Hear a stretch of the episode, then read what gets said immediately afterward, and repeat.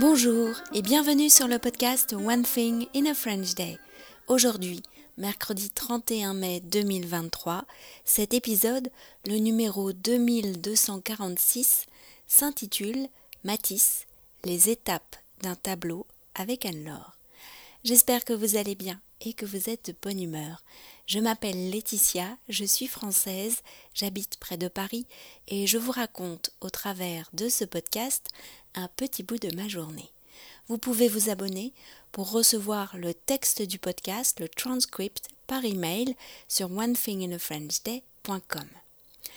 Le transcript existe en deux versions, le texte seul à 3 euros par mois, ce qui est déjà un excellent moyen d'améliorer votre compréhension du français, ou bien la version enrichie avec le texte, des notes culturelles, des repères, souvent trois tournures de phrases utiles que vous pourrez réutiliser dans vos propres conversations en français, et puis bien sûr des photos.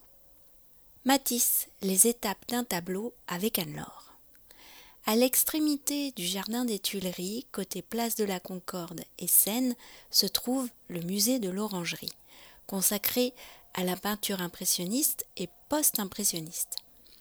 C'est dans ce musée que vous pourrez voir, entre autres, les nymphéas de Claude Monet. Nous y étions, il y a quelques semaines, Anne-Laure et moi, pour voir l'exposition consacrée au peintre Henri Matisse. Anne-Laure trouve toujours intéressant de connaître les différentes étapes de la création d'un tableau. Justement, dans l'exposition, il y avait dans une vitrine plusieurs séries de clichés pris lors de la réalisation de certains tableaux. Chers auditeurs, je suis avec Anne-Laure. Nous sommes euh, en train de nous promener dans le jardin des Tuileries par euh, une belle matinée de printemps un peu fraîche à Paris, mais il y a un beau ciel bleu. Nous sortons du musée de l'Orangerie où nous avons vu euh, l'exposition qui est consacrée euh, à Matisse, à l'époque des cahiers d'art. C'est une revue qui paraissait dans les années 30 et qui correspond aussi à un renouveau dans le travail du peintre Henri Matisse. On a vu l'exposition, il y a plein de belles choses. Et Anne-Laure s'est arrêtée sur des photos qui montraient les différentes étapes du travail d'un tableau. Euh, tu peux nous en parler, Anne-Laure? Oui, alors en fait, euh, Matisse a documenté euh, les différentes étapes d'un tableau, pas seulement d'un seul, mais en tout cas de celui-là. Et je faisais remarquer à Laetitia que c'était intéressant parce qu'on voyait bien que sur la première photo, Matisse ne faisait pas un fond de couleur. il laissait en fait le blanc du gesso de, ce qu'on met pour protéger quand on peint à l'huile. Mais il venait pas faire un fond de couleur avant d'esquisser puis de peindre. Parce que dans la peinture classique à l'huile, souvent ce qui se passe, c'est qu'il va y avoir un fond, et puis ensuite de ça, il va y avoir une grisaille, c'est-à-dire qu'on va mettre euh, les valeurs. On appelle ça grisaille, mais souvent d'ailleurs ça se fait euh, avec euh, de l'ombre brûlée, donc c'est plutôt une espèce de marron de brun. Et donc on va monter les valeurs comme ça, euh, petit à petit, et c'est ensuite qu'on mettra la couleur. Et là on voit bien que Matisse, lui, ne travaille pas de cette manière. C'est pour, pourquoi d'ailleurs que dans certaines de ces toiles, on va pouvoir à certains endroits encore percevoir un peu ce, ce blanc de la toile. Et c'est pour ça aussi que euh, à l'époque on faisait un fond, justement pour éviter que tout à coup, ah, paf, on se retrouve à la fin de sa peinture avec une petite tache blanche euh, qui vient euh, comme ça percuter l'œil, alors que ça n'a pas du tout raison d'être. Voilà. Et je te disais aussi que je trouvais que c'est peut-être ça qui gardait une certaine fraîcheur euh, au tableau de Matisse, parce que je trouve toujours que c'est très frais, très joyeux. Euh, et euh, moi j'aime bien parce qu'il y a pas mal de motifs. Les couleurs, bien sûr, mais il y a aussi beaucoup de motifs. Je pense que ça aussi, ça rend joyeux. Et j'ai bien aimé parce que toi, tu as parlé d'un mot comme ça. Tu, l'as décrit, la peinture de, Matisse. Je te laisse le dire. Oui, alors j'ai trouvé que, ouais, la, que la peinture de Matisse était briochée.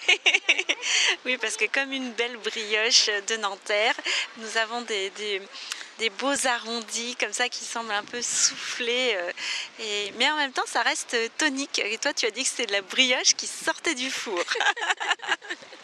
voilà.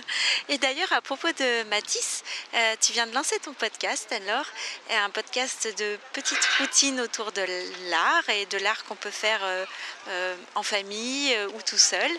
Justement, tu t'es servi d'un tableau de Matisse pour une de tes routines artistiques et on va le diffuser sur le podcast. Comme ça, après cette exposition Matisse, eh ben, les auditeurs pourront eux aussi vivre un petit moment Matisse sur les ondes du podcast. Qu'est-ce que tu en penses? Bah, Tout à fait, avec grand plaisir. Alors, chers auditeurs, un petit complément à notre enregistrement, parce que nous étions, c'était un enregistrement sur le vif, et on vient de se rendre compte en discutant qu'on avait oublié de dire deux choses. Premièrement, le titre du tableau, La grande robe bleue et Mimosa, qui a été peint en 1937. Et ensuite, une autre question qu'Anne-Laure s'était posée, c'est vrai qu'on a vu les différentes... Euh, euh, photographie des, qui, étaient présentées, des ouais, des étapes sur, euh, dans une vitrine. Donc ça fait à peu près une photographie format A5. Mais on a l'impression que c'est le même tableau, mais est-ce que c'est le même tableau? Oui, c'est la question que je me suis posée parce que je trouvais que euh, c'était déjà assez abouti et je me demandais dans quelle mesure il avait pu effacer, même s'il le faisait avec de la térébenthine, euh, ce qu'il avait son travail. Enfin, quand on regarde après le tableau, j'ai pas l'impression qu'il y a tellement de couches par-dessus les unes et les autres. Donc ça se voit en fait. Euh, il y a des choses, oui. Enfin, je trouve que, enfin, je me suis posé la question c'était vraiment à chaque fois le même tableau. Euh, et il avait, bon voilà, il avait enlevé une partie peut-être à la térébenthine, il avait repassé des couches dessus, mais enfin voilà, je, je, me posais la question de si c'était toujours le même tableau, aussi il avait fait euh, des études au départ, mais je pense que c'est toujours le même tableau. C'est vrai que j'ai pas assez regardé le, le tableau euh, pour, pour l'original pour. Euh, bah, il faut, il faut, faut qu'on y retourne alors. T'as vu la queue? Ouais, alors nous on est arrivé de bonne heure et quand on est sorti, bah, il y avait une belle queue à l'orangerie. Je vous conseille, si vous voulez y aller, bah, de prendre vos billets en ligne et puis plutôt de venir tôt le matin. On a tout dit là. Je crois. Ok. À bientôt Anne-Laure. À bientôt. One Thing in a French Day, c'est fini pour aujourd'hui. Je vous retrouve dès vendredi, donc pour le podcast d'Anne-Laure autour de Matisse. Prévoyez, euh, si je me souviens bien, un crayon et une feuille de papier. À très bientôt. Au revoir.